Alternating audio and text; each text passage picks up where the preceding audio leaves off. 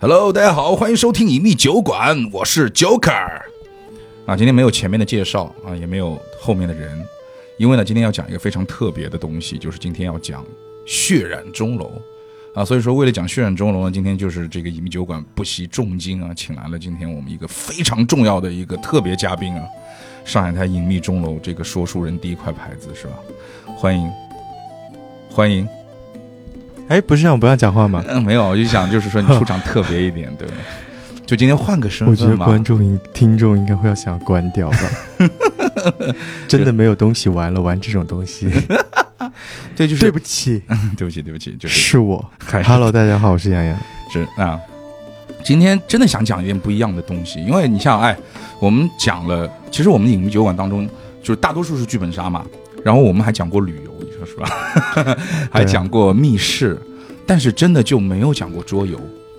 嗯，好像是的。对的，对的，所以，所以这个我们今天就来讲讲桌游的内容，因为其实啊，我觉得这一长段时间，其实都不是一长段了，可以说是近二十年吧。这种社交竞技类或者这种叫逻辑流的桌游，社交竞技，我第一次听说，是叫社交竞技啊，我因不为知道，对，因为它靠一张嘴我 啊，还蛮神奇的。靠这个，嘴的就是社交啊。嗯，因为哎，我觉得辩论赛，嗯没有，你知道，就是因为我讲过，我最早最早以前我自己开文化公司的时候，我做过桌游嘛。嗯因为我为什么喜欢桌游？因为桌游相对于电子游戏来讲的话，它更有就是它有更强属性的这种社交属性，它和剧本杀其实很像嘛。哦，呃，或或者说剧本杀和桌游很像，因为它都是需要人面对面去干一件事情。其实，在现在所谓的这个电子元元素，或者说现在甚至已经进入一个赛博朋克的一个年代，哎，已经在播放快了，哦快了，真的快了。就是哇说，那种人面对面能够在一起进行游玩的东西。嗯哼其实已经越来越少了。嗯，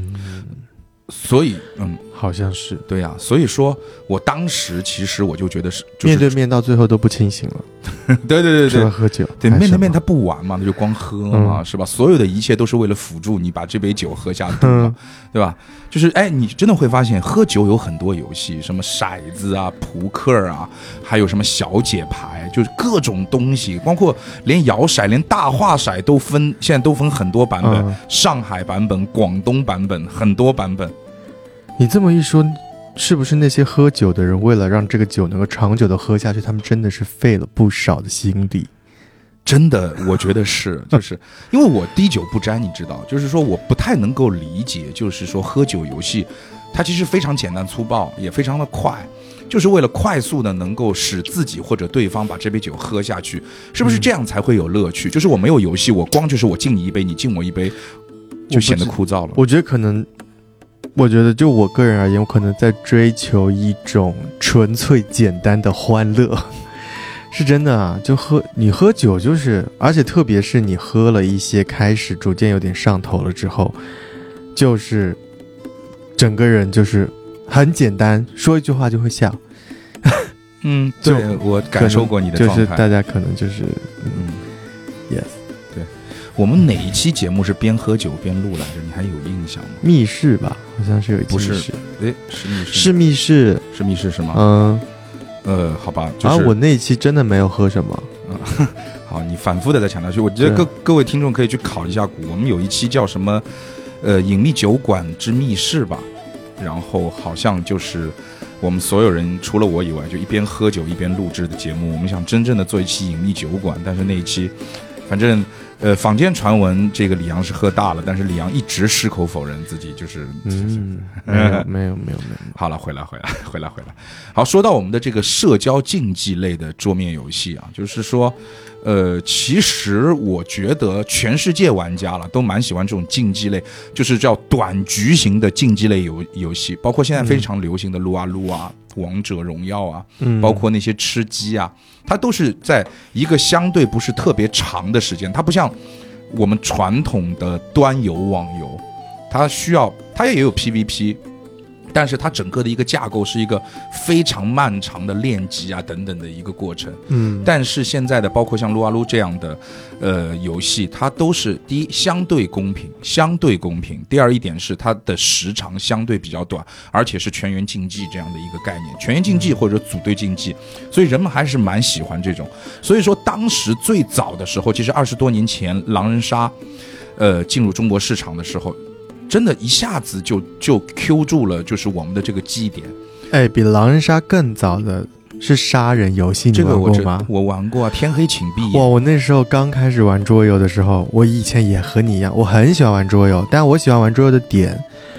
呃，我觉得有一个更大的点是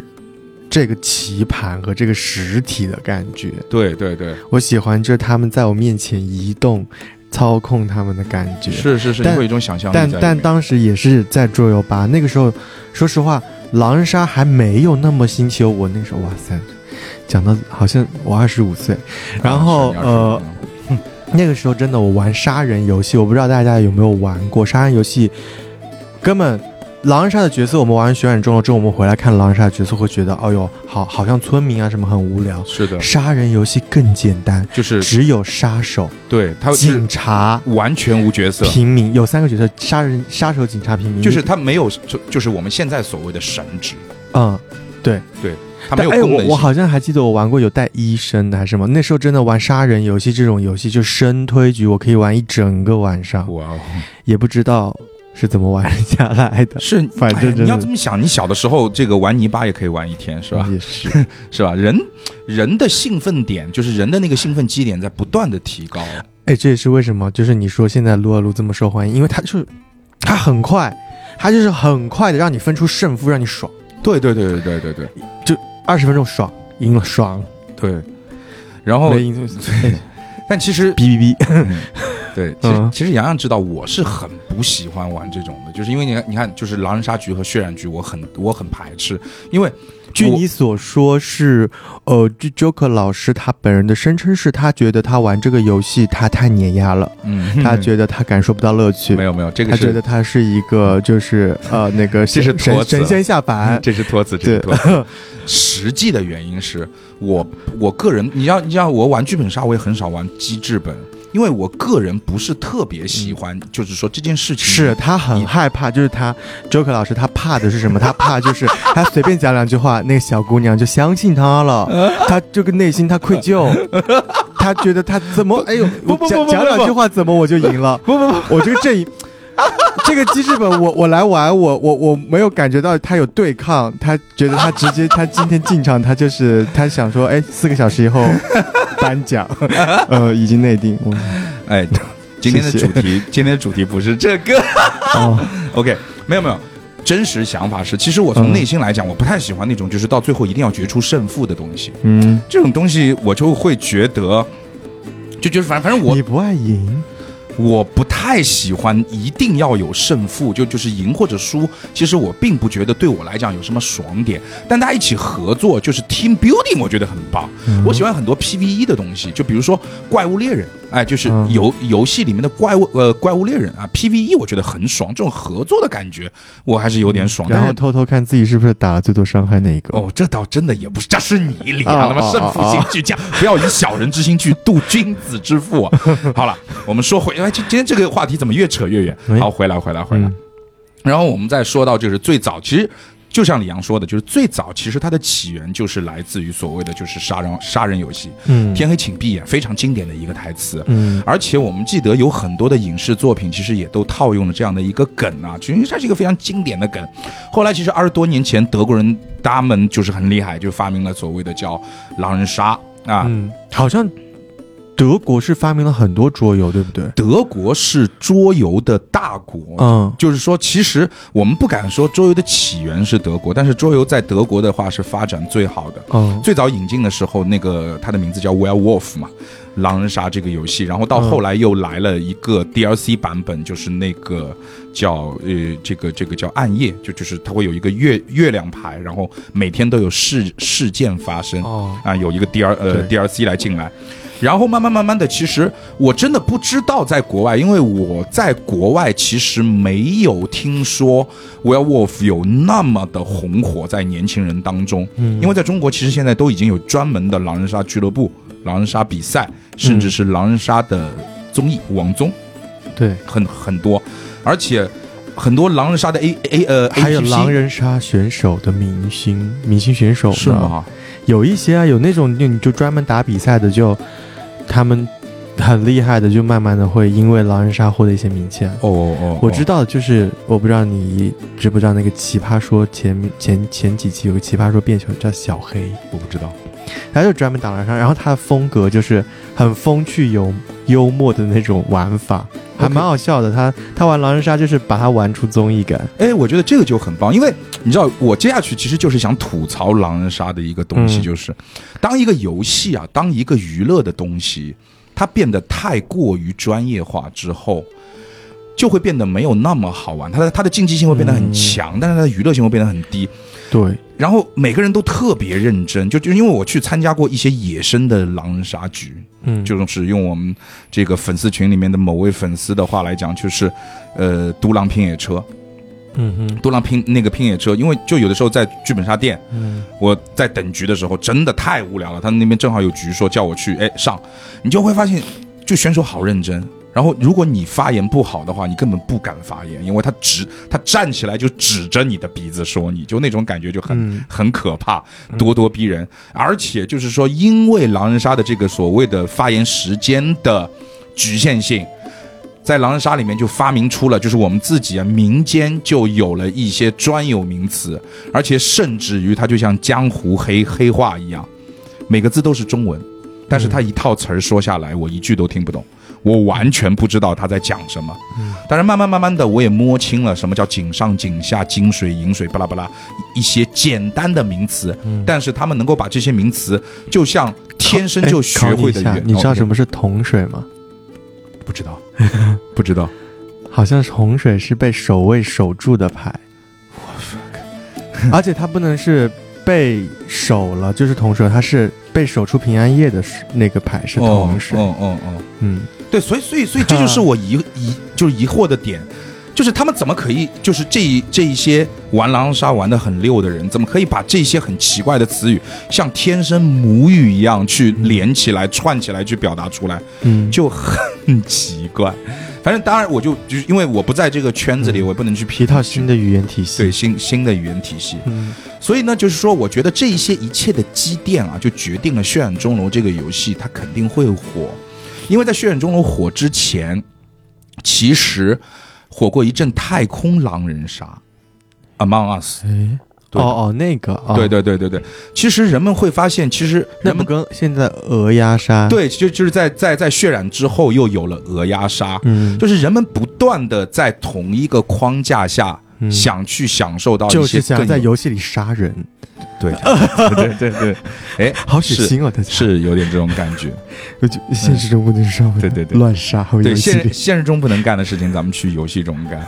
所以其实，呃，我们说回血染钟楼啊，嗯哼血染钟楼很有意思。我简单的介绍一下血染钟楼的历史啊。嗯其，实，在很久以前啊，就是说血染钟楼就有一个一个初步的概念出来了，其实都已经是七八九年以前了。嗯，最早的时候，其实血染钟楼是我们的创作者是一个来自澳大利亚的一个专业的一个桌游的一个设计师，他的名字叫 Stephen Medway。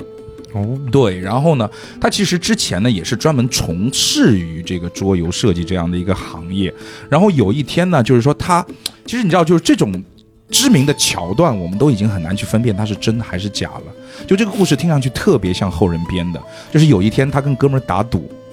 嗯，说，呃，我觉得现在的狼人杀游戏不够好玩，你信不信我一定可以做一款比狼人杀更牛逼的游戏？啊，朋朋友说不信，怎么可能？啊，然后他就一气之下说怕好啊做，出来， 对，怕做出来，我做给你看。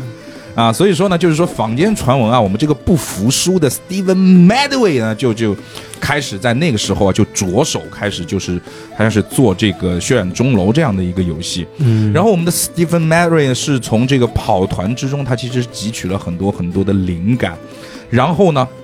他在这个呃，八年前啊，其实他就做出了第一个模板，然后他在那之后，其实拿着那个模板去了全世界非常多的桌游的展，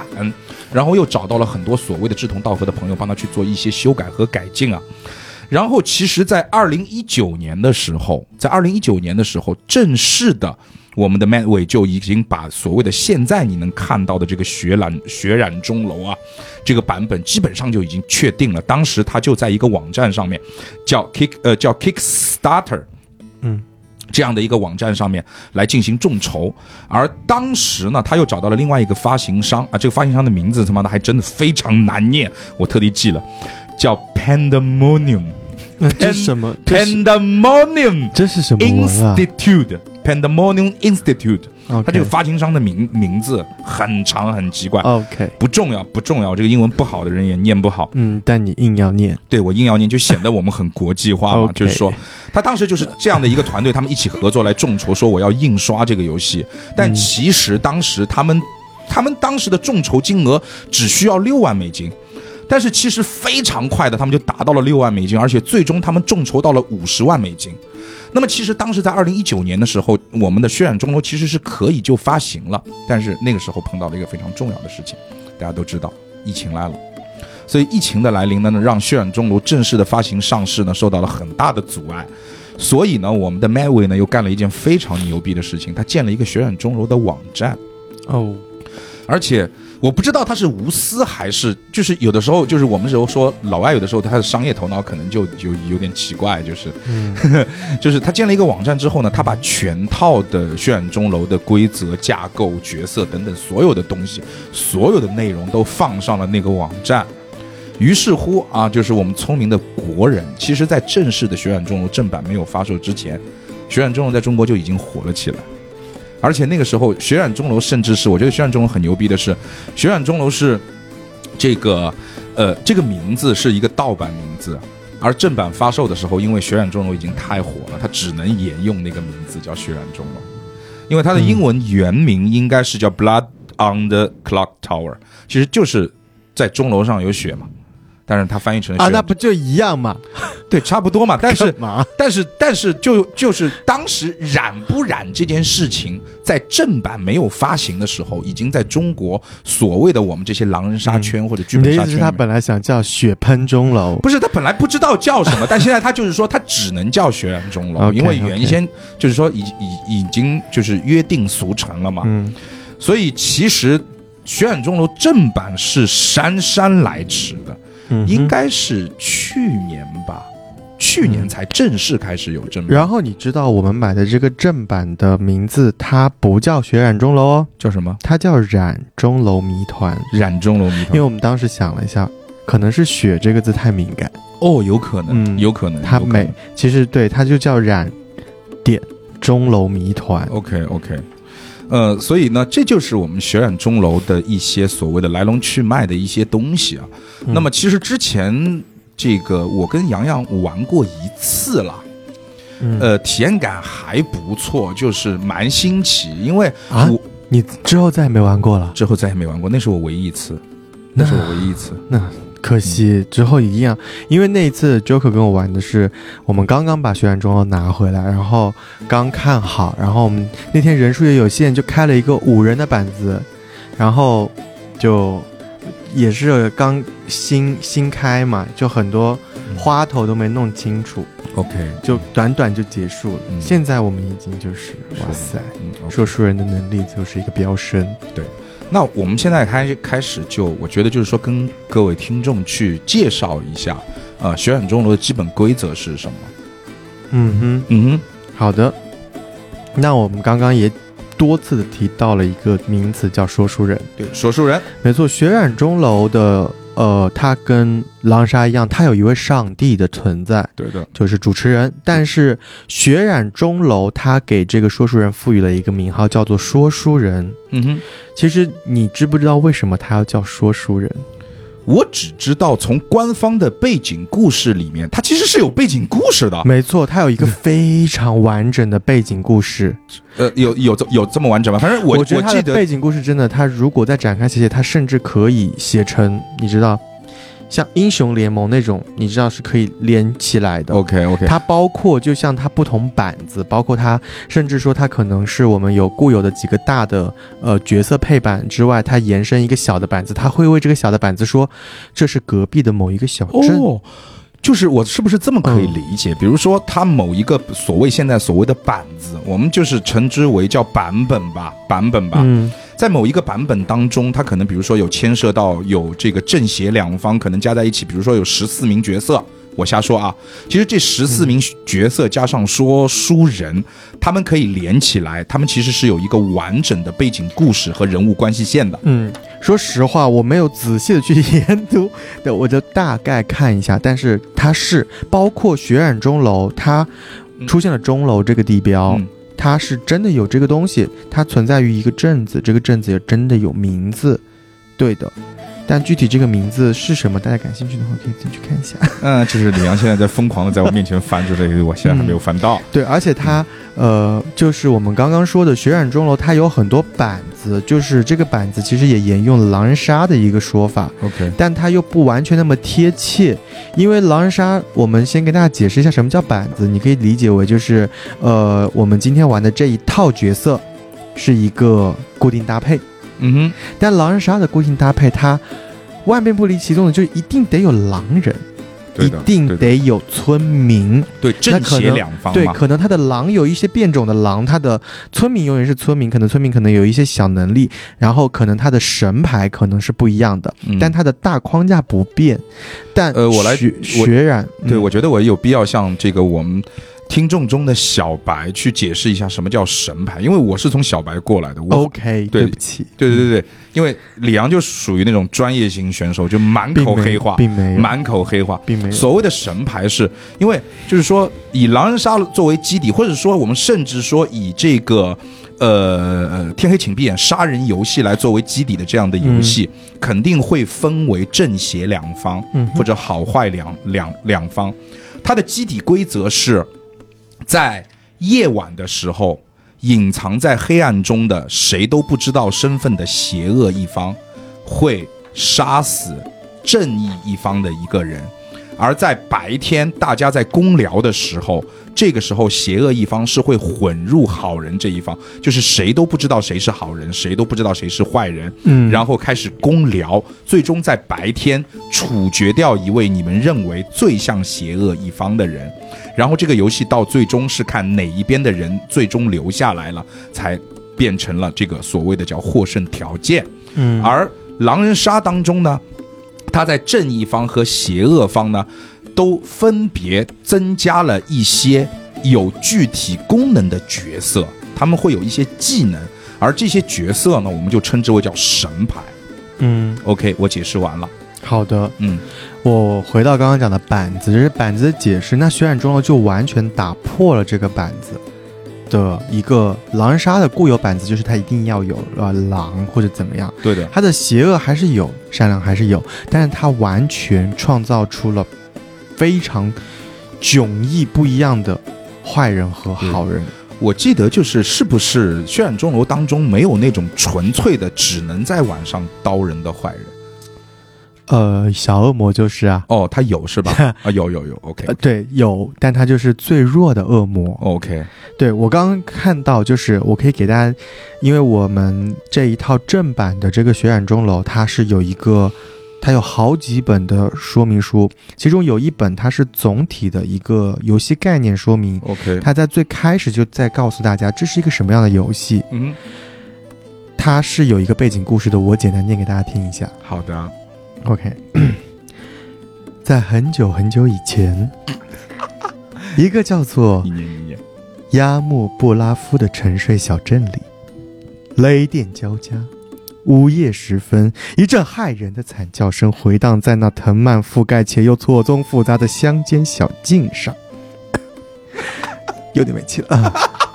受到惊吓的镇民们赶往城镇广场查看，他们发现当地的一位说书人被谋杀了。被谋杀了。他的尸体被钉在了大钟的时针上，哇！鲜血不断的滴落在下方的鹅卵石上。好可怕！众人的好奇心开始逐渐转变为恐惧，显而易见，有恶魔正在逍遥法外。恶魔他在夜晚杀戮，而在白天化为人形，隐匿于阵民之中。哇！每位阵民都有一些信息，但恶魔和他的爪牙也会散布谎言来混淆视听，萌生猜忌，以此来掩盖恶魔的身份。善良的人们会将破碎的信息及时拼凑完整吗？还是说，邪恶方会在这座曾经和平的小镇上肆虐横行呢？哦，就是对他对他还他还他的不错文字哎描述真的是有在用心的，对的，包括说书人，哎，不谋杀了，他怎么主持游戏啊？ 对，还有就是我刚讲到说书人这个点，他为什么会是说书人？就是在我看了一些游戏的大框架之后，其实，呃，我这里先提前讲一些后续的东西，我等一下会再补回来。好的，关于好的说书人的一些小操作，其实呃，你记得我们曾经在玩的时候，说书人他可能就偏向于一个操作项，他就是该干嘛怎么样怎么样怎么样。对但的其实，如果你想要追求一个更高的层次，说书人是可以赋予这场游戏与故事的。哦，就是他像 D N D，就是他真没正的错，你可以做到那个对程度。他真正的像 Dungeon Master 一样，就是他可以去给你有一个跑团的一个故事感呃。可能没有那么的呃完整， OK，它可能会更偏向于一些趣味性的只言片语。简单举一个例子，比如说白天有一位玩家要被处决了，那么说书人他可以询问你说你想如何死去，这是我给你最后的仁慈。哇哦，那么他可以选择自己的死法，说书人可能就及时可以给他编一段，哎，他的死亡小故事出 来。OK，OK 对，说书人当然这是一个最简单基本的操作了。嗯目前我们是大部分的学员没有在做这些东西，因为它足够本身它的逻辑就已经足够的。我懂你好的玩意思。可是我是想告诉大家，家，它其实上限或许是会哇，是很高是是很是高是，的，你突然之间让我就有画面感嗯了。哼嗯他其实就会像因为我们白天你还记得我刚刚在里面提到了吗？大家聚集在城镇广场，嗯城镇广场，你记不记得你看到过我们在游戏开始中间开始时会在中间摆一块板，嗯，每嗯个人会画成一个圆形圆片，聚集在那块紫色的板中。是的那块板就是所谓的城镇广场。对对对，上面的的圆片记录的是每一个，呃，我们在这个城镇中，或是镇民也好，或是外来者也好，或是恶魔，或是爪牙也好的一个状态。嗯那那就是城镇广场。 OK，他就有点像，他其实是可以把它戏剧化的，就是整个的一局游戏是一个完整的故事，嗯嗯，我觉得它每一个人都是演员。它是有这个基底在的。对对对，非常棒，嗯非常非常的棒。当然了，当然了，目前来说，市面上的血染，我刚讲的那些啊，各位听众啊，你在外面是玩不到的。对，啊， 因为大部分我们还是在偏向一个，呃，玩血染的一个逻辑推理性。因为我我们个人觉得，就是很多时候我们的玩家，就是说，我觉得，就是说我在这个我们影迷酒馆当中，我多次也是表了我自己的一个态度，就是说我是一个很喜欢玩的人，嗯我很认可所谓的这个玩这样事情一定要很正儿八经的去玩。嗯所以就是我们有的时候把一些东西，就是我觉得血染，就像你刚才讲的，就是说上海或者说我们全国很多很多的地方，我们去玩血染的时候，它肯定又会又偏所谓的叫偏狼人杀化了，偏嗯竞技化了。呃是是，我觉得可能是两种不同的方向吧。对当然我们现在目前可能大家更喜欢的是它里面这些，他们精简出来了它的对呃我觉得我玩法肯定会更偏向于就是更故事化，就更戏精化一点。嗯甚至于当然觉那得样的工作量也上去。那肯定，对我觉得我们真的是有可能。哎，你觉得我们真的今今年万圣节的时候，我们可以搞一个变装实景血染派对？嗯，你玩过血染，你应该知道这个难度有多高，因为这对一对切都是现象。对的，因为确实，它就像狼人杀一样，它的状况是随时发生的，你很难预设故事会往哪边偏向。他需要每一个人都是戏精，可以沉浸其中，把自己带入到我现在就站在这个城镇大厅、这个城镇广场啊，我们一群人在稀里嗦啰的说昨天晚上发生的那件事情。嗯，啊，我我觉得我们就是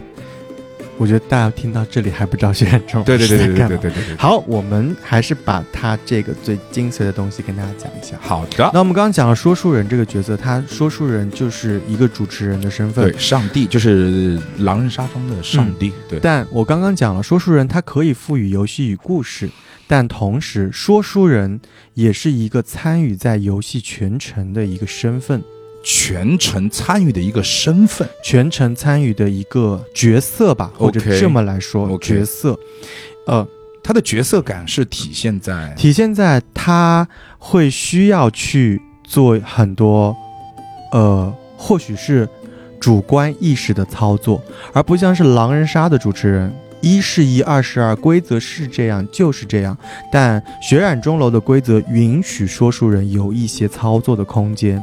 因为他需要时刻的去让这场游戏变得趣味和去平衡好坏两边的一个势均力敌。 OK，那具体是怎么样？我们现在先来介绍一下我们的一个角色，好的，我们一个角色阵营的分类，嗯哼然后大家可以在后续就慢慢的能够明白。好的，首先呢，血染钟楼跟我们的狼人杀一样。啊，我建立在狼人杀的基础上跟大家讲，这也是我的，是的。一般去跟对我玩家们讲的。对，我们现在就当就是就是嗯所有人都能够明白狼人狼人杀该怎么玩，嗯不然嗯不然的话，我们得先科普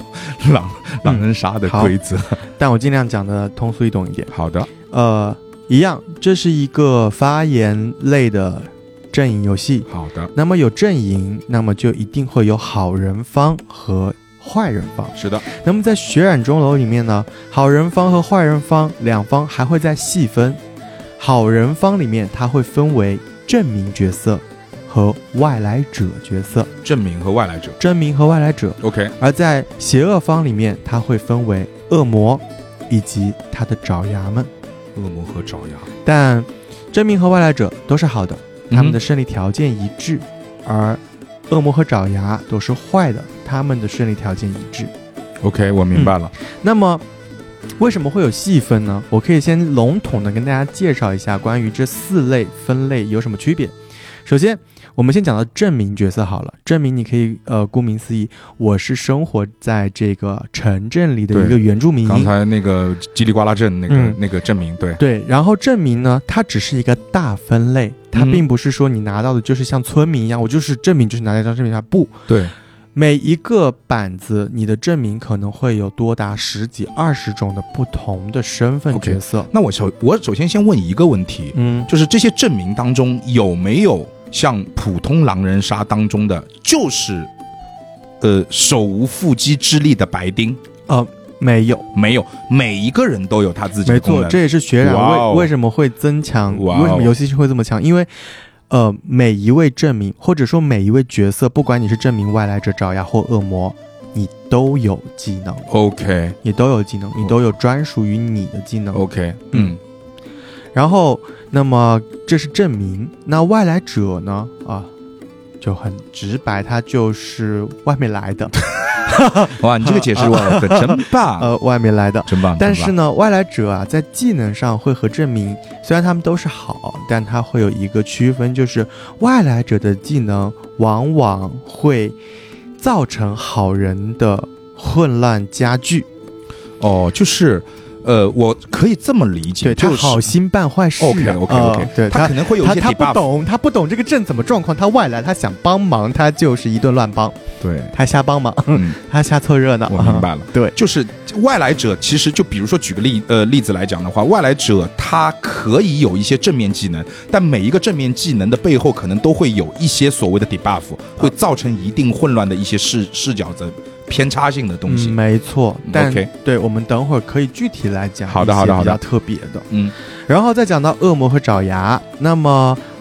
恶魔基本上啊，因为因为说实话，血染钟楼的官方版就有好几个，嗯哼，然后还有甚至是现在还有玩家的自制版。对的，太多就我目前的这个自制版了解来说啊，我不敢说百分之百啊，因为我说实话，我也是在一个学习的过程中。嗯恶魔我之一前般牛来逼吹大说，了，啊上海第一， 说是啊 OK 什 么？啊？你说的是上海二呃徐汇商务大厦二六零 三这一层，这一层 OK，啊这一层我称霸这一层。好好 OK，然后正常来说，恶魔只有一位。好的，好，那爪牙的人数依据我们总玩家人数来决定。啊，跟狼人杀也很像，就是嗯多少人里面大概有几个嗯坏人是相对比较合适的，嗯就这没样的一个错，而配置且血染钟楼的人数配比啊，它会比狼人杀更加固定，因为狼人杀有时候你可以，比如说你玩的久了，你自己可以大概去盘一下，哦，我怎么配，比如三三、 OK，三哦我明三白。三或者它怎可以么样，通过333调整所谓的狼人和村民之间的比例，来调节所谓的狼人的难度或者村民的难度。对，就是狼人杀，它可能在人数配置方面，它可能会有一些你更可以灵活一你点可以更有灵活一自点主的东西，是的但是血的染钟楼不允许嗯。血染钟楼虽然说书人有很多操作空间，大家有很多操作空间，嗯，但在人数配置方面，嗯哼，它是定死的。嗯你多少个人的局，它的这四类角色的人数就是固定的，就是明面上我会告诉大家的板子。我明白。明面上我会告诉大家，你们今天是十人局，那么你们就可能是，你们就不是可能，你们就是七个外来者，零个证明，两个爪牙，一个恶魔，哦不，七个证明，七个证明，零个外来者，两个爪牙，一个恶魔，嗯，为什么说这是明面上的板子？哦，因为在血染钟楼里面有一些角色的出现，它或许会影响这个呃人数配置的这个变化。呃，你指的是，就是说我是不是可以这么理解啊？就是说我比如说，第一，血染钟楼当中所有的人数，它对应的好人和坏人的分配和职业的分配是固定的，呃，你说的职业哦是我我懂你的类别吧？呃，是对类别，就是说外来者、爪牙、恶魔和村民的数量是固定的，七人就是这样，八人就是那样。但是问题在于，哪几个村民会在场是不固定的。呃，官方配配置的板子来说，啊，你说什么？就是比比如说哪，几个角色？我比如说村民一共有十个角色，嗯但是在今天这个局当中，这个人数当中，我们只能上五个村民。哦，这个是后面一件事了。 OK，、我刚讲的是，我刚讲的是种类的人数配比，对的是定死的。对的，那么你讲的是对后面那件事情，就是我们渲染钟楼，如果大家呃有兴趣去了解一下的话啊，我们刚刚说一局十个人，但是角色我们提供出来的每一个板子的角色二十个往上起步，哇哦，所有类别加起来。那么血染钟楼一般来说的局封顶是十五人，一般是十五人。嗯，如果再往上加，就会要加入旅行者这个概念。旅嗯稍后行者。我们再可以解释 OK 旅行者是什么。哦，李阳，我再跟你科普另另外一个事情，我突然想起来，嗯狼人杀的原始的规则本就是 Werewolf，嗯就是那个德国的桌游狼人杀的原始说明书里面，它也是固定的，哦，它也是固定的，就是好的几人就是几狼几民嗯，就是可能可能因为狼人杀的话，它角色的技能原生会对这个人数的配比受受牵制没有这么重。所以我相信，就是说，血染在将来啊，我们这个国人玩家对它加了很多这个打了很多补丁，加了很多 mod 之后，或许，也会就是随意嗯， 会的，真的。我觉得就算随意，但我们也要提前公布出来，就是对我们今天配了的是对几几几。我们今天说的就是标准的原版的正版的《血染钟楼》当中的内容和规则啊。嗯哼嗯哼 OK，嗯哼，对。然后我继续接着刚刚的讲，那么我们可是这一局我们开场的人数一定最多十五个，所以这二十几个角色啊，不是所有角色都会入场的。对的，那么哪些角色入场，怎么配这些角色，就由说书人来决定。 OK，你可以简单理解为他在给大家配一个，呃，游戏设定。明他白说书人，这就是说书人的第一个工作了，嗯哼他要先建立一个，呃，各个角色配置的一个游戏设定。嗯哼，而一个好的说书人，他会要在考虑游戏配置的时候，就是他让哪些角色进来的时候，他先要去预设，他们可能我明白你的会意思往什么路发我明白展，你意 思。他们中间怎么样可以让他们搅得更乱？我曾经看到过一句话，就是、 嗯说书人，我不知道忘了表情包是什么的，就是你们盘，盘出来了算我输， OK，就说书人的态度就是这个态度。哎，我再问你一你个们尽问管题，盘盘出来算我说书人输。是，哎，我问你一个非常重要的问题，嗯那么就是说角色的分配是由说书人来决定的吗？没错，呃，你说哦不不不，分配吗？对，他是抽签的还是在现实就是在线下的板子里面来说，呃，角色是说书人他只能决定哪个角色入场， OK 但具体哪个玩家抽到什么角色就只能抽签抽签、呃靠随机。 OK？明白呃不过我了们之前也开过线上的，那线上的如果你有熟人局，你对他们有一些了解，你可以去。呃，线上的是你直接发发卡发到他们位置上， OK 对，但线下大部分正常来说是随机的。好的，而且，这也再次考验一个说书人的能力，就是你可能一开始预设了一些东西，因为，嗯呃，在血染里面有一些角色他是吃位置的，他可能会根据位置会有优势或劣势。我明白，就是对你在某一个玩家的上呃上对手位还我是举下手位？一个，我就直接举一个角色的例子吧。好的比，如说，在我们讲的，我们今天就是先讲血染钟楼最适合新手入门的这个板子，对叫做呃暗流涌动。是的，暗流涌动，或者它也有一个别名叫什么灾祸滋生，对，在乎自身。对，他们就是同一个板子，就是是的，因为今一天般时间的原因，我们也只能介绍一个。因对为我们这个节目应该会做成一个相对比较系列的一个节目，我们会多做几期来嗯，重点的介绍一下《血染钟楼》整个的系列。所以今天我们简单的先做一个入门。对对对。然后呃，我们今天会举的所有例子，我都会是从这个。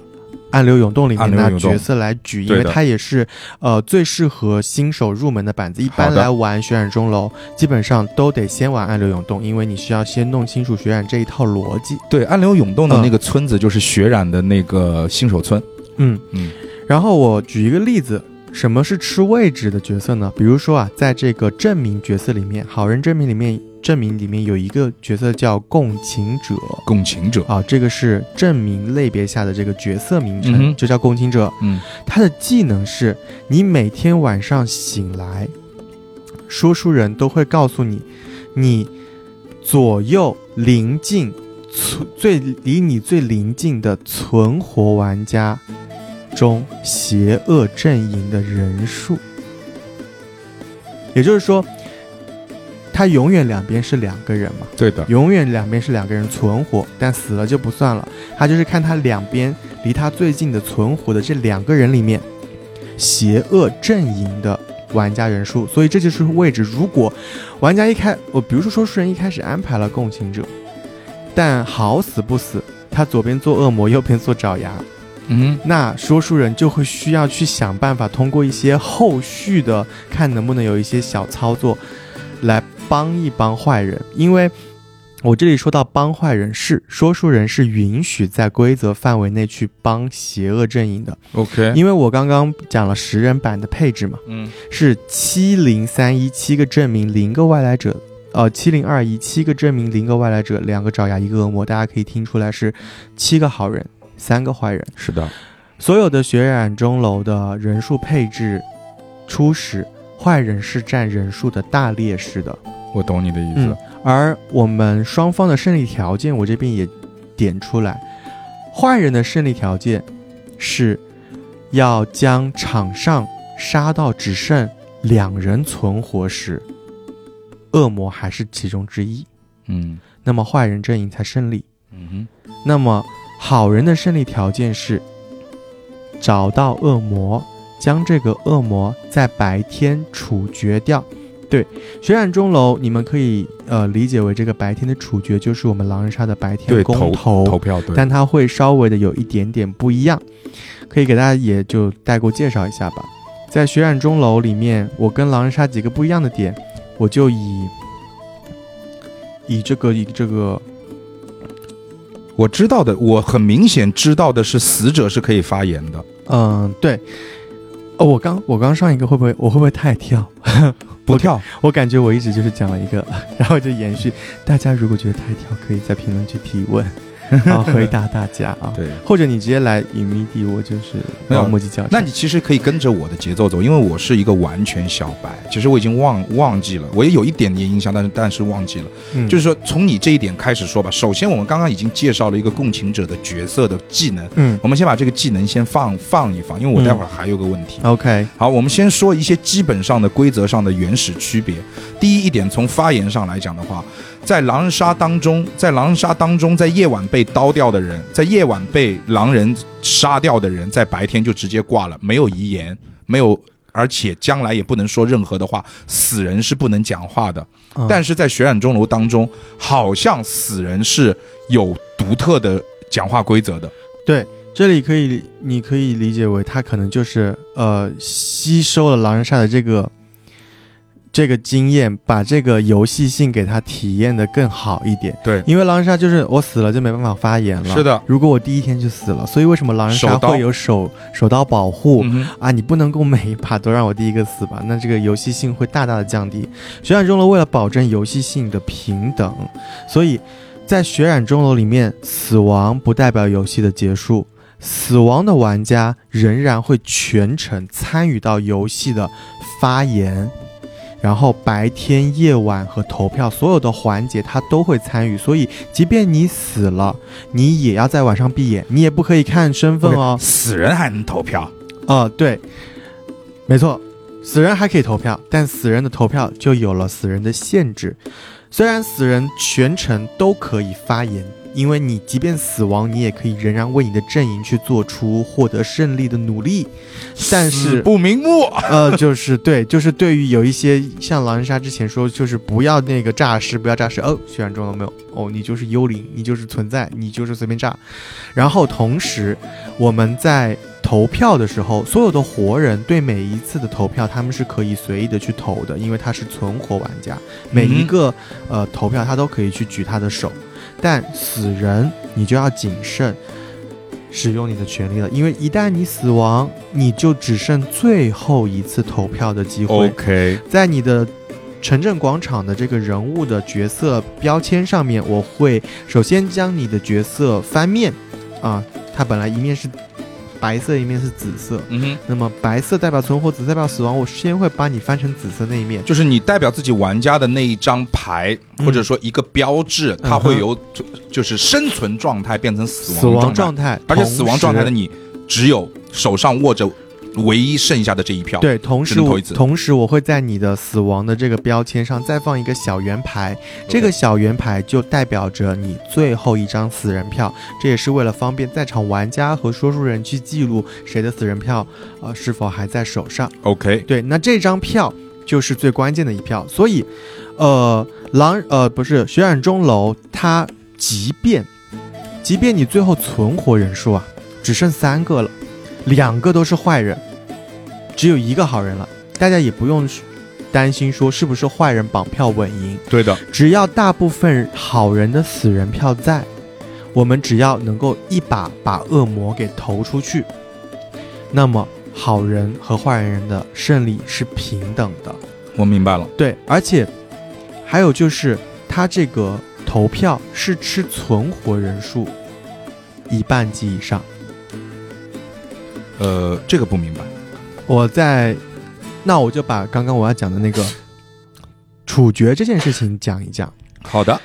根据呃狼人杀来说的话，它就是白天投票，对的，一般来说就是啊、我白天我们要么就是，呃，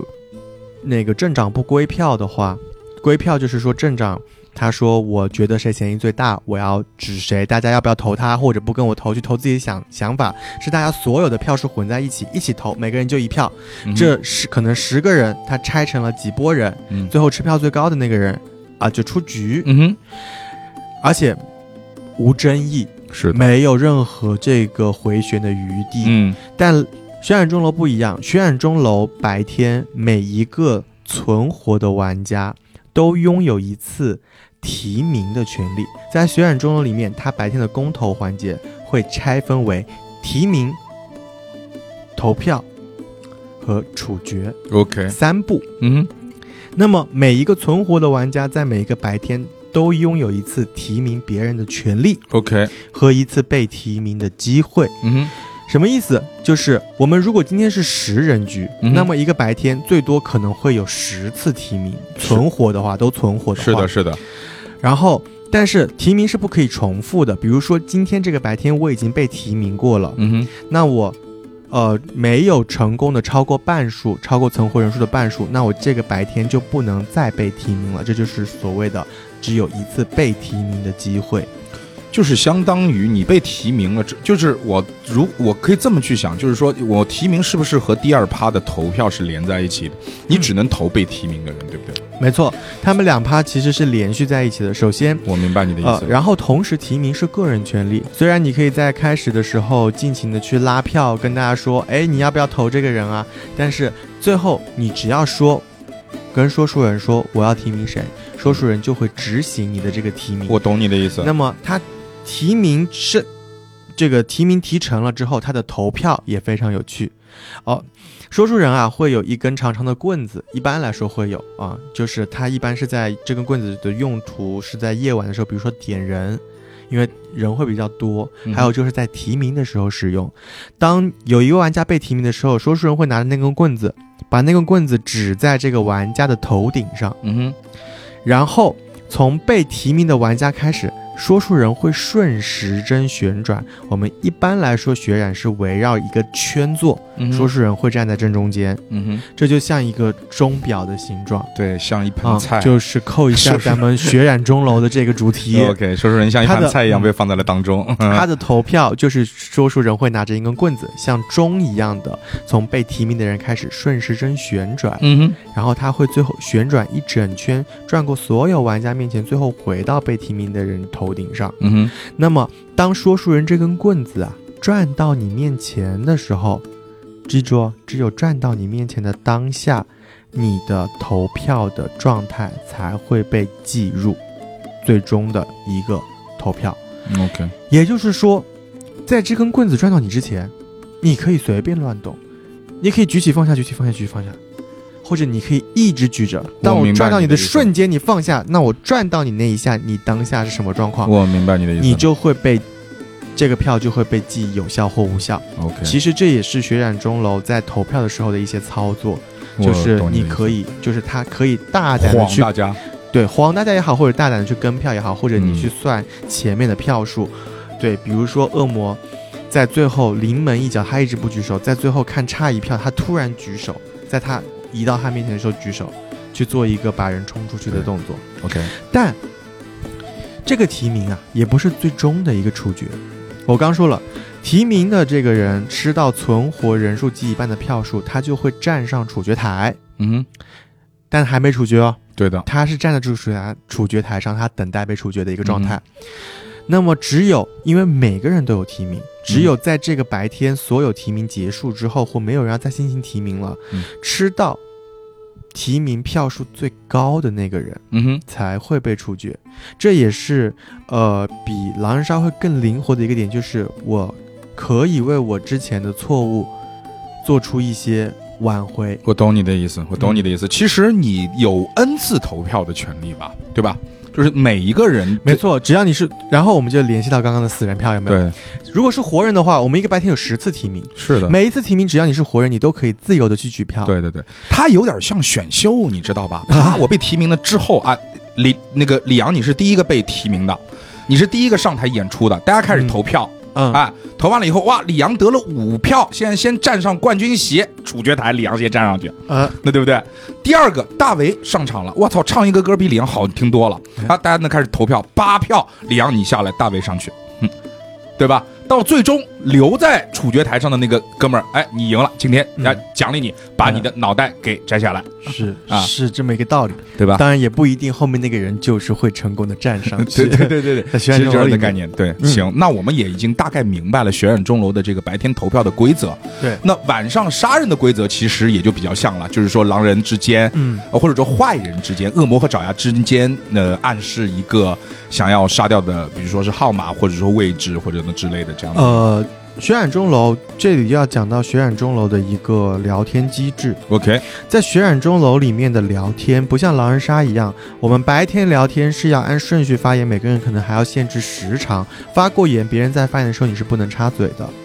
那么血染钟楼是一个全开放自由嗯，菜市啊、场游戏，不限轮次， 对，嗯，不限时长，嗯，不限方式，完全由说书人来控制哦，，还不限方式哦，对，也就是说可以你动手你可以，呃，有武力胁迫呃那、那咱们金就是钱胁还是迫和和平游戏，啊，就是不限方式是什么？你可以公聊，就像你大家都一起公聊，你可以私聊，你可以讲悄悄话，你甚至可以发信息。哇哦，因为在血染钟楼里面，呃，晚上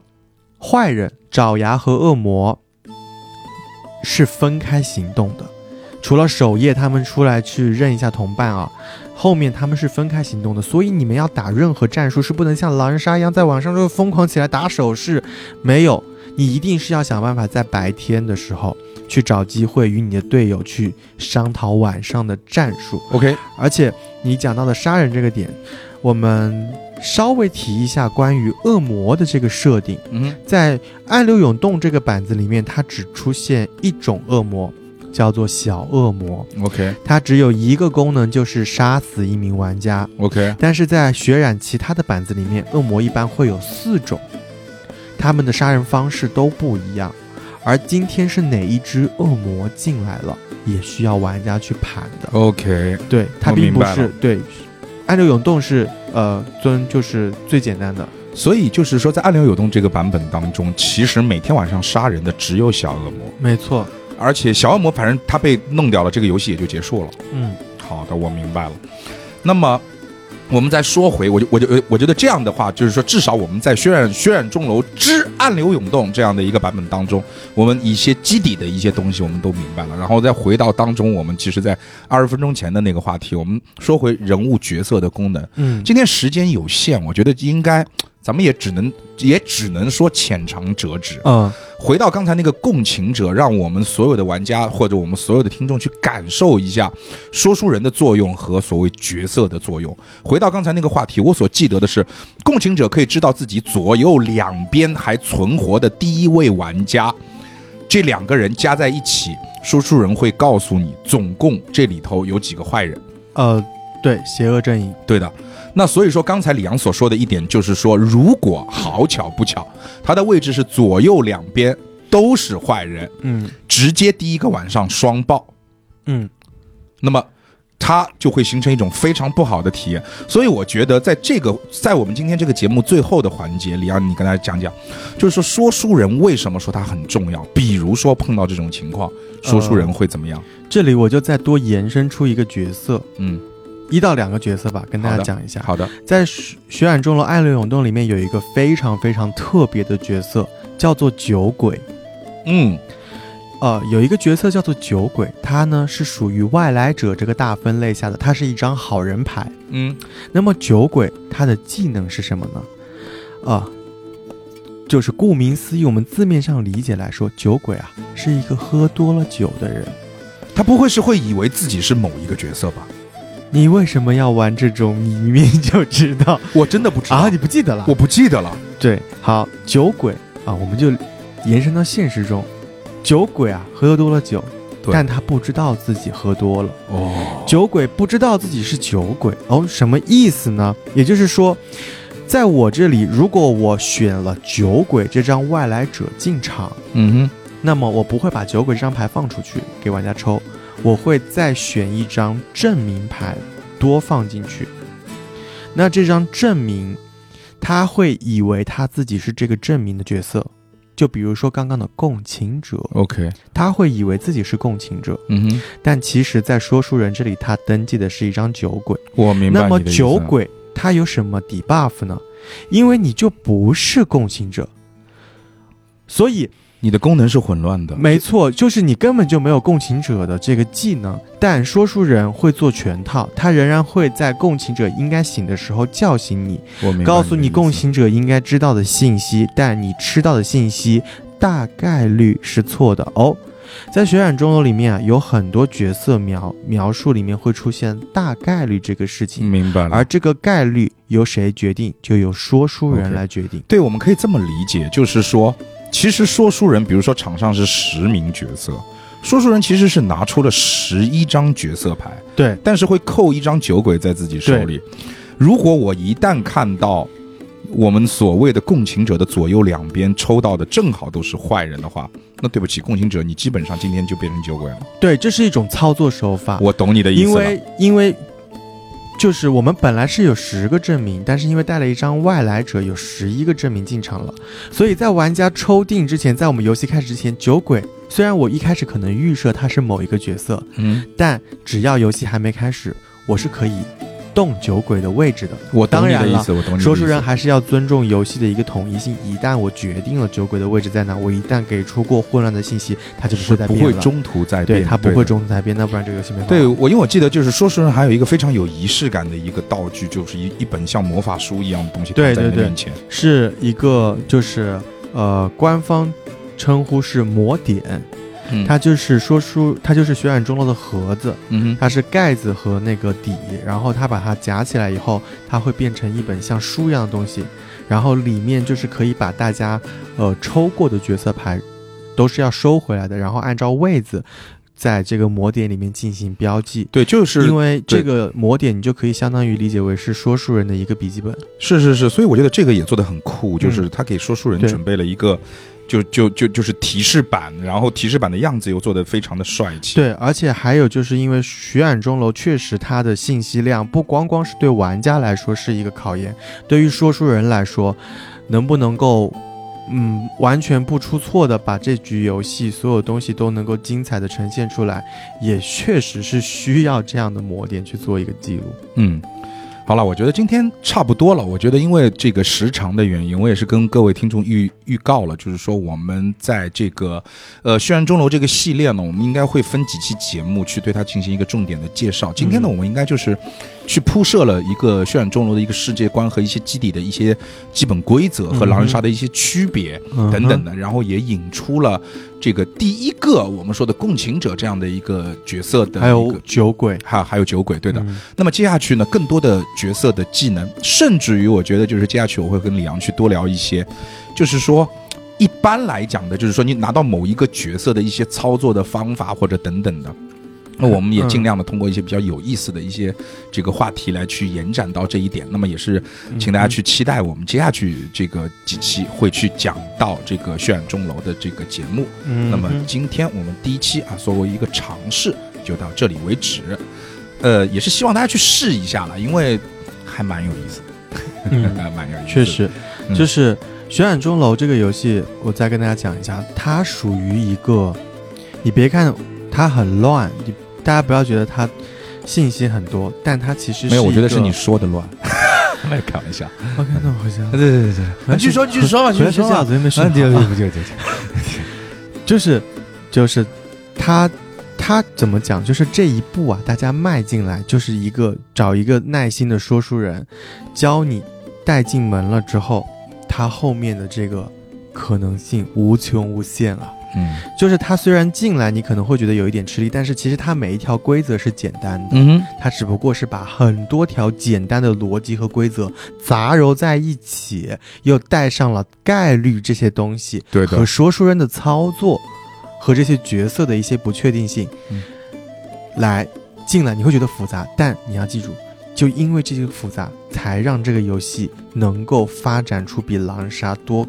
非常多丰富的玩法嗯哼。和这个精彩的这个局。